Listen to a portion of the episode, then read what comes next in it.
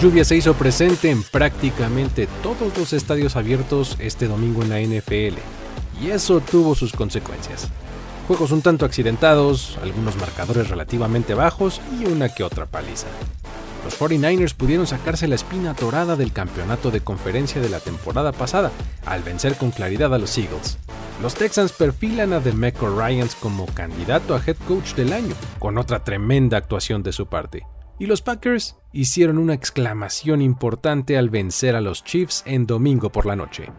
Hablaremos de todo esto y más aquí en la NFL en 10. Yo soy Luis Obregón, el anfitrión de este espacio. Comenzamos. Comienza la cuenta regresiva para el podcast que resume la acción de tu fin de semana NFL. La NFL en 10. La NFL en 10. Con Luis Obregón. Número 10. Los Niners entregan 40 a domicilio.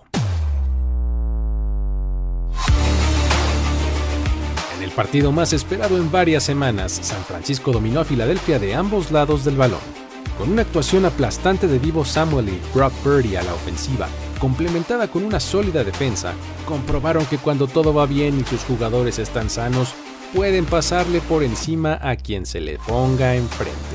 Y en esta ocasión se llevaron un claro triunfo 42 a 19 contra los Eagles. Los ejes del ataque de San Francisco fueron Divo, Purdy y Christian McCaffrey. Samuel tuvo una tarde en la que sumó 138 yardas totales y 3 touchdowns. El quarterback terminó con 314 yardas, 4 touchdowns y un rating de más de 148 puntos, mientras que CMC sumó 153 yardas totales y un touchdown. Con esto Purdy ya tiene 4 partidos con al menos 3 pases de touchdown y un rating de 140 o más esta temporada números que han logrado solamente Tom Brady y Aaron Rodgers en una sola campaña antes que él. En total, tiene 5 partidos con un rating de al menos 140 puntos, el mayor número para un jugador en sus primeros dos años de carrera. McCaffrey, por su parte, continúa siendo altamente productivo entrando a la zona de anotación y ya ha registrado 30 touchdowns en los 26 partidos en los que ha portado el uniforme de los 49ers. Con su actuación, Divo respalda las declaraciones que hizo durante la semana donde afirmó que James Bradbury era basura. Cada buena jugada que hizo volteaba hacia la tribuna y saludaba a los fans de los Eagles como diciendo ¡Hey, aquí estoy! Los ánimos estuvieron muy calientes durante todo el encuentro. Tal vez el momento más álgido fue cuando Dre Greenlow azotó contra el piso a Devonta Smith en una tacleada en la línea lateral del lado de la banca de Filadelfia, lo que hizo que muchos saltaran a su defensa incluyendo el jefe de seguridad del equipo de los Eagles, Dom DiSandro, quien le puso la mano en el pecho a Greenlow y lo hizo hacia atrás, lo cual no le gustó ni tantito al linebacker, quien estiró el brazo directo a su cara haciendo contacto con la mano a la altura de su nariz. El resultado, empujones y más empujones, y al final de cuentas, expulsión para ambos. Fue un partido lleno de duelos individuales muy disfrutables en los que se repartían las victorias, pero en el panorama general los 49ers terminaron imponiéndose. A pesar de que al inicio del partido parecía que las cosas serían exactamente al revés, dado el dominio defensivo que presentaron los Eagles en el primer cuarto, obligando incluso a los 49ers a dos, tres y fuera consecutivos, para el tercer cuarto el partido tomó su curso final. Tras el partido, la sensación para los 49ers debe de ser increíble. Primero porque con esto ya apalearon a Dallas y a Filadelfia, los otros dos equipos que han destacado en la NFC y se han cruzado en su camino. También porque a Filadelfia le metieron más de 40 a domicilio y por lo menos pueden darle la vuelta a la página de la final de la NFC pasada donde ni siquiera pudieron completar el partido por no tener un quarterback. No será por el récord de 8-3, pero los Niners con este resultado se ven como el mejor equipo de la NFC. Su próximo partido es un duelo divisional en el que reciben a los Seahawks.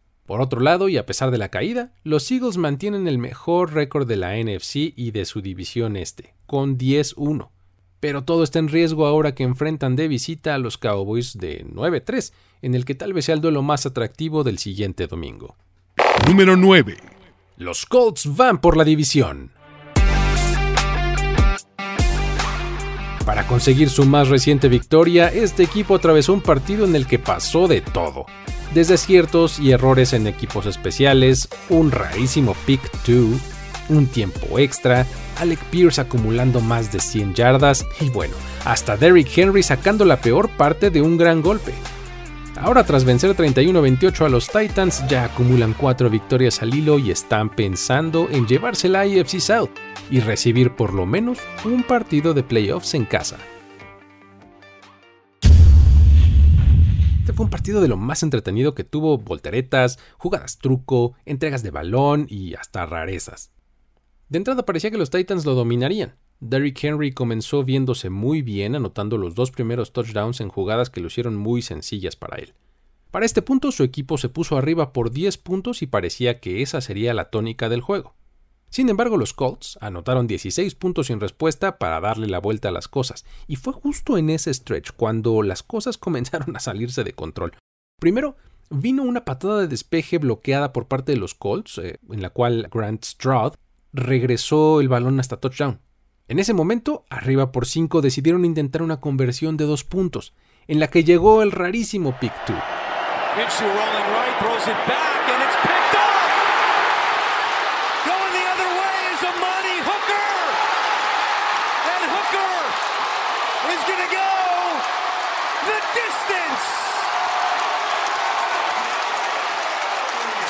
Manny Hooker interceptó el pase de Garner Minshew y lo regresó hasta la zona de anotación dándole dos puntos a la causa de los Titans. En esa serie inmediata posterior, los Titans se disponían a despejar y justo antes de ejecutar la patada, el pateador fue interrumpido en su mecánica y sufrió una aparatosa lesión de rodilla.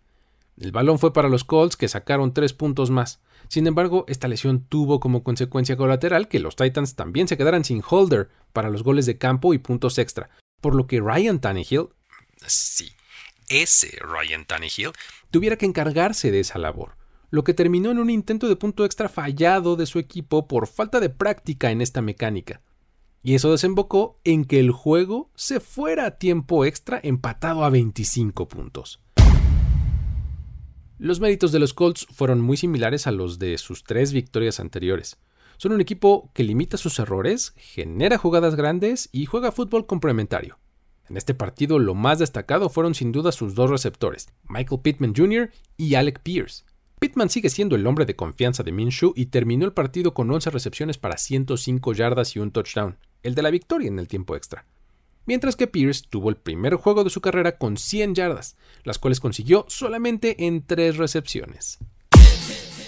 Esta victoria eleva a los Colts a marca de 7-5 y en segundo lugar de la AFC South. Ahora la competencia se pone muy interesante, pues los Texans comparten la misma marca y ambos están pisándole los talones a los Jaguars, mientras que los Titans se quedan al fondo. Número 8. Pésima señal de los Chargers. Con un roster lleno de playmakers y estrellas individuales en su posición, el equipo de Los Ángeles se las arregló para no conseguir ni un solo touchdown contra unos Patriots que recientemente han mostrado una y otra vez que son uno de los peores equipos de la NFL, llevándose una apretada victoria 6 a 0 y dando al mismo tiempo una pésima señal sobre el momento que atraviesan.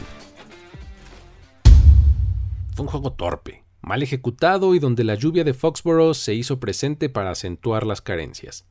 Para los Patriots el quarterback titular fue Bailey Zappi, y entre las pocas cosas buenas que hubo en cuanto a noticias a los Patriots fue el hecho de que no lo mandaron a la banca.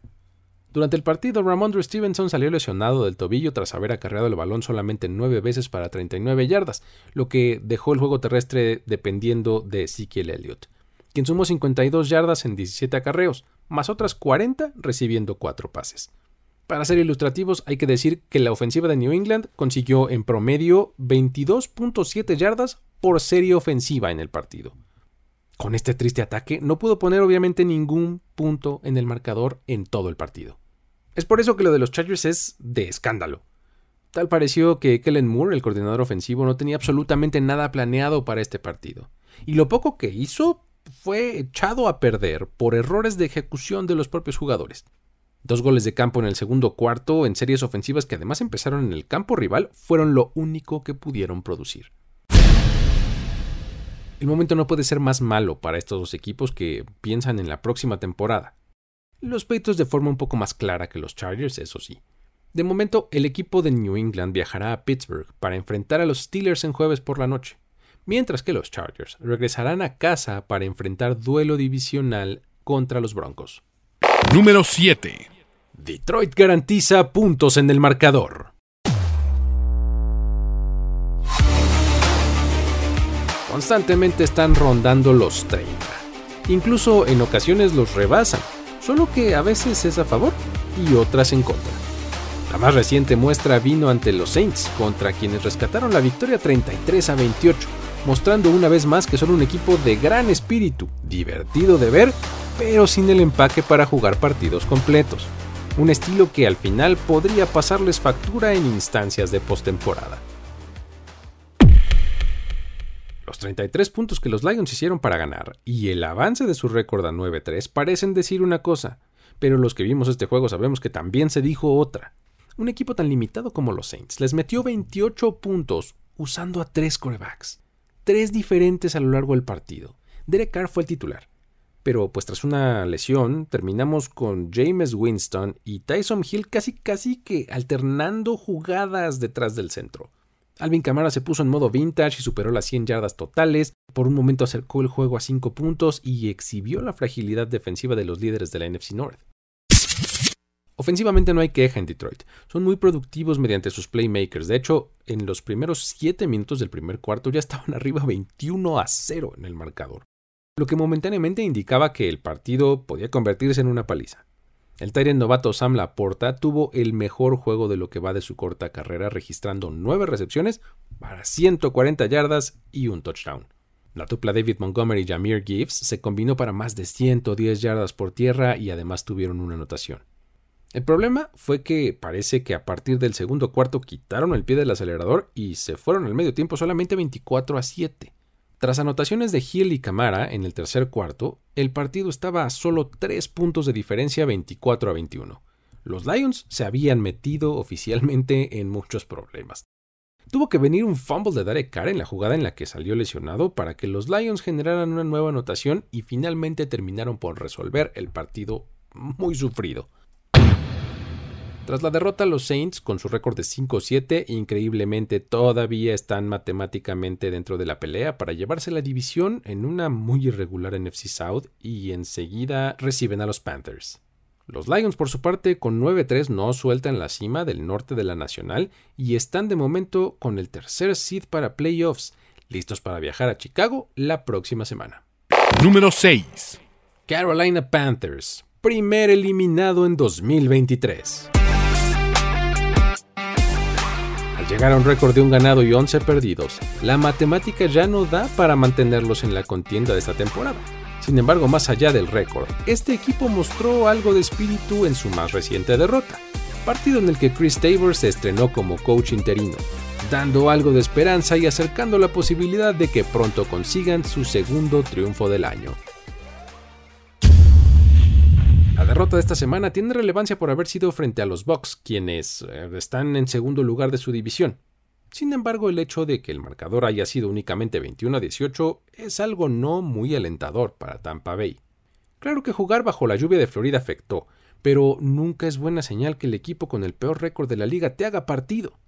Los Panthers a partir de este momento se convierten en ese equipo que no tiene absolutamente nada que perder y eso los puede hacer peligrosos. Con Chris Tabor al mando, el equipo puede alcanzar cierto grado de competencia en el campo, el cual ya mostró esta semana, y complicársele por lo menos a sus rivales divisionales sí puede hacerlo. Tres de los siguientes cinco partidos que les quedan son contra su división. También es interesante señalar que este equipo ya está oficialmente en la cacería de su nuevo head coach, y aunque puede parecer que este es un trabajo no tan atractivo, por no contar con una selección de primera ronda ni estrellas consolidadas en el roster, hay que recordar que la escasez de puestos como este les eleva el grado de atracción. ¿Será que Jim Harbaugh deja los circuitos colegiales? ¿Será este el destino para Ben Johnson? ¿O será que de plano Bill Belichick ve a este equipo como una posibilidad para cerrar su carrera? La NFC South tendría competencia no muy fuerte, tendría a un dueño dispuesto a pagar bien para que él llegue ahí y un coreback formado por su amigo Nick Saban en Alabama. Suena bien. Número 5. The Maker Ryans se perfila como coach del año.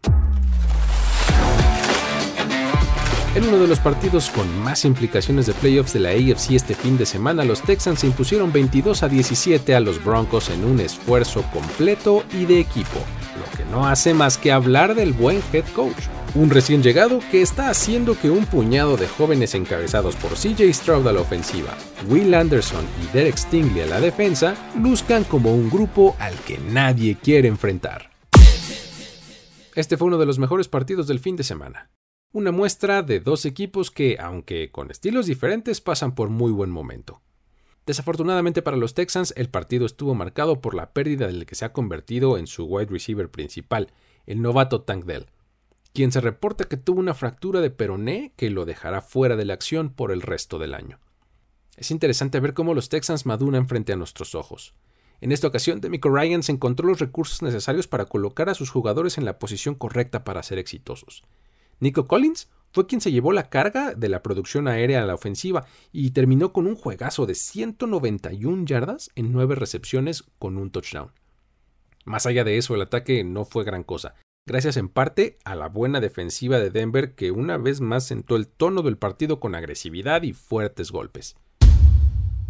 El complemento y gran parte de la razón de esta victoria para Houston estuvo en su defensiva, que tuvo una muy buena actuación. Siempre que tuvieron la oportunidad salieron del campo. Dejaron a los Broncos en 0 de 11 conversiones en tercer down.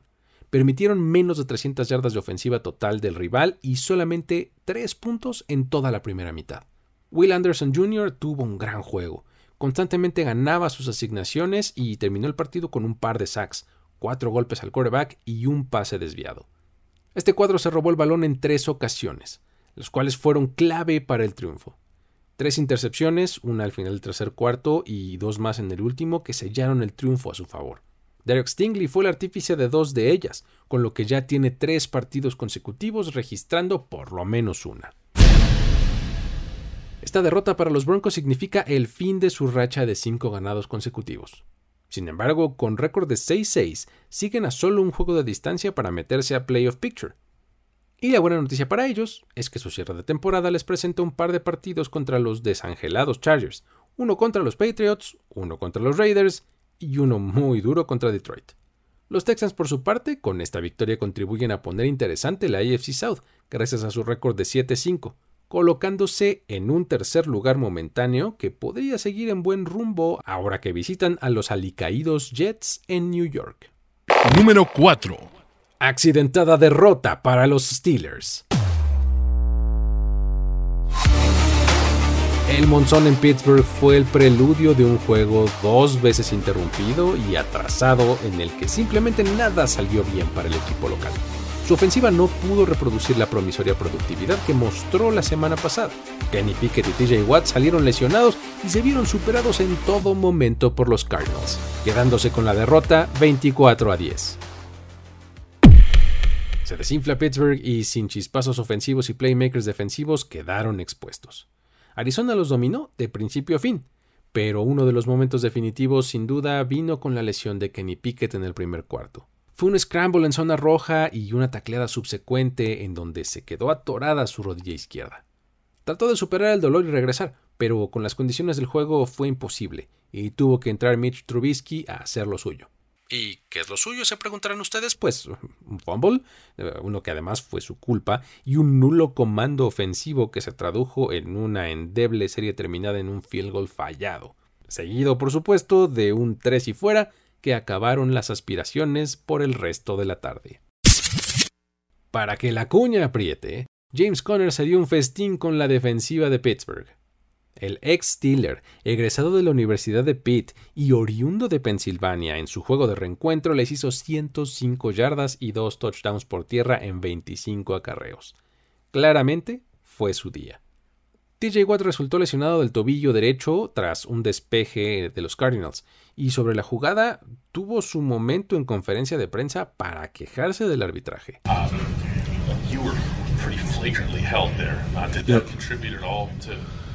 I don't know. The NFL has something going against me, so I don't want to talk any more negatively towards them. I don't know what I did, but I'll leave it at that. De cualquier modo, lo de Watt solo fue una de tantas cosas que salieron mal a los Steelers, que permitieron cualquier forma de avance de los Cardinals, tanto en campos cortos como largos. El juego con el Tyrant Trey McBride fue una pesadilla para ellos, por ejemplo. Terminó el partido con 89 yardas y un touchdown en 8 atrapadas. Mike Tomlin debe de hacerse responsable de la disciplina de este equipo. 77 yardas perdidas en 9 penalidades y una innecesaria acción de festejo de touchdown de su wide receiver Dante Johnson en tiempo basura además. Los exabruptos de sus wide receivers ya son toda una tradición en la era de este head coach.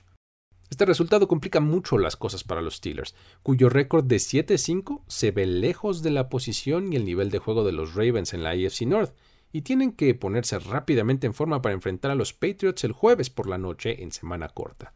¿Están en panorama de playoffs? Sí, pero en esa división, ¿realmente creemos que son mejores que los Ravens y bueno, incluso que los Browns?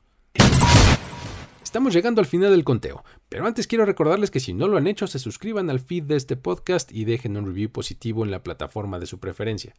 Además recuerden también que pueden encontrar una versión muy resumida de este contenido en el canal de YouTube de Mundo NFL. Si quieren continuar la conversación, los invito a seguir las redes sociales de Mundo NFL y las mías también. A mí me encuentran como arroba el buen Luigi. Ahora sí, vamos a concluir.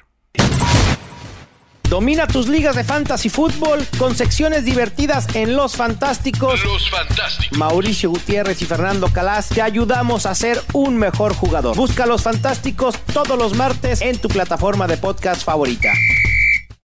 Número 3. Tyreek Hill corre en otra liga. Ya son 1.481 yardas las que suma el explosivo receptor de los Dolphins junto con 12 touchdowns. Y la forma no es ningún secreto. Simplemente es mucho, pero mucho, mucho más rápido que los demás. En la victoria de los Dolphins sobre los Commanders 45-15, tuvo otro de esos partidos en los que superó a la defensiva rival en un par de ocasiones y registró anotaciones de 78 y 60 yardas. Este es otro partido que hay que leer con cuidado. Sí, fue otro marcador holgado y otra producción ofensiva de poco más de 400 yardas totales. Pero fue contra otro oponente en ruinas. La gran noticia fue el regreso en toda fuerza de Devon Achen. El explosivo running back hizo 105 yardas totales y dos touchdowns por tierra en su primer juego completo desde la semana 5. Sin embargo, el centro del ataque de este partido indiscutiblemente fue el wide receiver Tariq Hill, Miami tiene un arma nuclear en la velocidad y en las manos de este receptor. Y lo saben. Cuando lo utilizan en todo su potencial, nadie en la NFL parece tener una respuesta. Tua. Lofts it. Tyreek Hill on cue. You're not going to catch him, are you? No. Touchdown. Explosive Miami play for 78 and a score. Con los de hoy llega a 21 touchdowns de más de 60 yardas en su carrera el tercero que más tiene en la historia de la liga. En este partido, en total fueron 5 recepciones para 157 yardas y 2 anotaciones, para una locura de 31.5 yardas promedio por recepción. Hill llegó a 16 juegos de carrera con 150 yardas por recepción, empatando a Jerry Rice y solamente un juego detrás de Lance Alward, en dicho logro en sus primeras 8 temporadas. Es cuestión de tiempo para que se quede en el primer sitio. El otro beneficiado indiscutible del legado de Cheetah es Tua Tagovailoa, quien acumuló 280 yardas y los dos touchdowns por pase para un promedio de 75% de efectividad en sus envíos. Solo tuvo que confiar en su wide receiver y ver cómo el ataque terrestre y la defensiva, que también anotó touchdown vía pick six en el primer cuarto, hacían el resto del trabajo. Una de las grandes noticias del domingo para ellos es que con la derrota de los Chiefs, los Dolphins de 9-3 ahora se quedan empatados con los Ravens como el mejor sembrado de la AFC al momento y tienen la oportunidad de continuar su buena racha al enfrentar a continuación a unos Titans llenos de dudas. Número 2. Stafford se impone en duelo de viejos lobos. El tercer triunfo consecutivo de los Rams llegó en un partido en el que Matthew Stafford y Joe Flacco fueron los quarterbacks titulares en plena temporada 2023. Durante buena parte del encuentro, estas ofensivas intercambiaron golpes uno a uno. Sin embargo, en el último cuarto, el de los Browns fue el que cometió el error que desencadenó las acciones necesarias para que el equipo de Los Ángeles se impusiera 36 a 19. Los quarterbacks de este partido se combinaban para 73 años de edad. 31 temporadas en la NFL, 6 equipos distintos en la liga, 2 campeonatos de Super Bowl, y aún así había gente que no creía que este partido sería interesante. Sinceramente, las situaciones en las que estos dos jugadores están son bastante buenas y las aprovecharon. Ambos manejaron el partido de forma muy eficiente. Esto quedó de manifiesto desde el primer cuarto, cuando en las primeras cuatro series ofensivas entre los dos equipos anotaron 17 puntos. Primero Flaco ejecutó majestuosamente las jugadas guionadas para abrir el encuentro y recorrió 75 yardas en 9 jugadas para terminar con un pase de touchdown a Jerome Ford. Unos minutos después, Stafford lanzó un pase a Puka Nakua que se escapó 70 yardas hasta la zona de anotación. Esta fue la tónica del partido entero. Series ofensivas sostenidas, eventuales jugadas grandes. Todo esto protagonizado por un par de jugadores experimentados que se notaba perfectamente que sabían exactamente lo que estaban haciendo. En momentos distintos del partido, ambos se quedaron sin un importante receptor. Amari Cooper y Puka Nakua salieron lesionados, obligándolos a encontrar otros objetivos. Para los Browns, el que surgió fue Elijah Moore, quien compartió tiempo con Joe Flacco en los Jets y esa química lo hizo terminar el partido con cuatro recepciones para 83 yardas. Del lado de los Rams de Marcus Robinson y Cooper Cup se repartieron el balón y complementaron para más de 90 yardas y un par de anotaciones agregando otro juego destacado por tierra de Kyron Williams en el que sumó 88 yardas y un touchdown, el ataque de los Rams sumó casi 400 yardas de ofensiva total, lo cual es todo un logro si pensamos que lo hicieron contra una defensiva de los Browns que es la número uno en ese rubro. Finalmente, en el duelo de los quarterbacks veteranos, el que cometió el error al final fue el que le costó el partido a su equipo. Sabemos que ambos son propensos a hacerlos, pero esta vez fue Flaco quien lanzó en su único error del juego una intercepción a mediados del último cuarto cuando tenía a su equipo a solamente un punto de distancia en el marcador. A partir de ahí las cosas se salieron de control y los Rams anotaron un par de touchdowns más y hasta un safety. A pesar de la derrota, los Browns con sus 7-5 siguen en el panorama de playoffs y ahora reciben a los Jaguars la próxima semana. Mientras tanto, los Rams nivelan su récord a 6-6, pero de momento están fuera del playoff picture con la victoria de los Packers, contra quienes tienen el criterio de desempate en contra. Ahora veremos si pueden mantener su buena racha ganadora cuando la siguiente semana vayan de visita a enfrentar a los Ravens, uno de los mejores equipos de la AFC. Número 1. Packers vence en juego exclamación. La narrativa en torno a Matt LaFleur, Jordan Love y el equipo en general ha cambiado tras vencer a los Kansas City Chiefs en horario estelar, Ahora vemos a un conjunto energizado, encabezado por un Jordan Love que se ve con confianza, una defensiva que presiona y es oportunista, un grupo joven que promete a futuro y ahora tiene más cerca la posibilidad de meterse a postemporada. Primera visita de Mahomes al Lambeau Field. Y la verdad, parecía otro día en la oficina para los Chiefs en primetime. Era su partido número 23 en fila saliendo como favorito. Una racha larguísima, la más larga en activo de la liga. Sin embargo, prevaleció otra que es tanto o más improbable. Matt LeFleur llegó a 16 partidos invicto en el mes de diciembre. Esto se decía que era obra de la magia de Aaron Rodgers, pero pues ahora se le ve un poco el mérito a LeFleur. Estos Packers llevan varios partidos en los que se nota que salen a jugar, superando en intensidad, en ejecución y pues bueno, también hay que decirlo hasta en suerte al rival que tienen enfrente.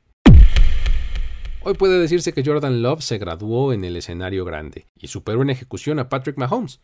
Llegó a cuatro partidos lanzando tres touchdowns, marca de la temporada empatado con Brock Purdy. Su ejecución no fue perfecta, pero hizo los lanzamientos que debió de hacer. Luce en total control de la ofensiva y cómodo en la bolsa de protección. Confía en todos sus objetivos y no teme recibir uno que otro golpe del defensivo mientras tenga la oportunidad de lanzar. Completó 25 de 36 envíos, o sea, el 69.4% de efectividad, para 267 yardas y las mencionadas tres anotaciones. Pero especialmente tuvo un rating de 90.3. La paciencia de la Fleur con él está pagando dividendos a lo grande. Lleva cuatro juegos en fila dando la actuación de su carrera. No cabe duda que este es su equipo. Partidazo también de AJ Dillon, creciéndose ante la ocasión y en ausencia de Aaron Jones. Quatzilla fue un bulldozer en 18 acarreos y 77 yardas que desgastaron al front seven rival y para el que nunca hubo una respuesta. Otra vez el arbitraje dando notas negativas en un juego que atrajo toda la atención. Se pudieron marcar muchos castigos. Por ejemplo, hubo un face mask sobre la línea defensiva de los Chiefs en, una cuarta oportunidad que mantuvo un drive con vida y que terminó en el tercer touchdown de los Packers. También dio de qué hablar el golpe tardío fantasma sobre Patrick Mahomes en la última serie del encuentro. Después estuvo la interferencia de pase no marcada sobre Kansas City en la siguiente jugada importante e incluso en el Hail Mary final sobre Travis Kelsey. Aunque su división luce fuera del alcance, este triunfo pone de pronto a los Packers como el séptimo sembrado de la NFC con marca de 6-6 e intentarán continuar su buen momento al visitar a los Giants la próxima semana.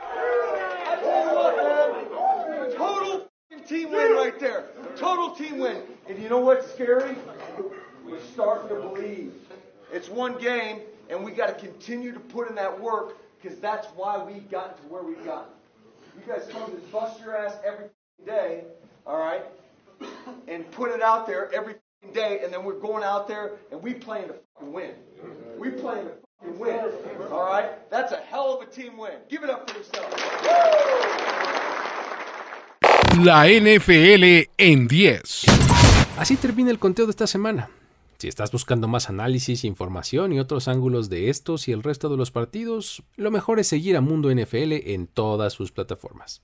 No dejen de visitar nfl.com diagonal mundo, seguir en redes sociales arroba mundo NFL, suscribirse a los feeds de los distintos podcasts y también al canal de YouTube.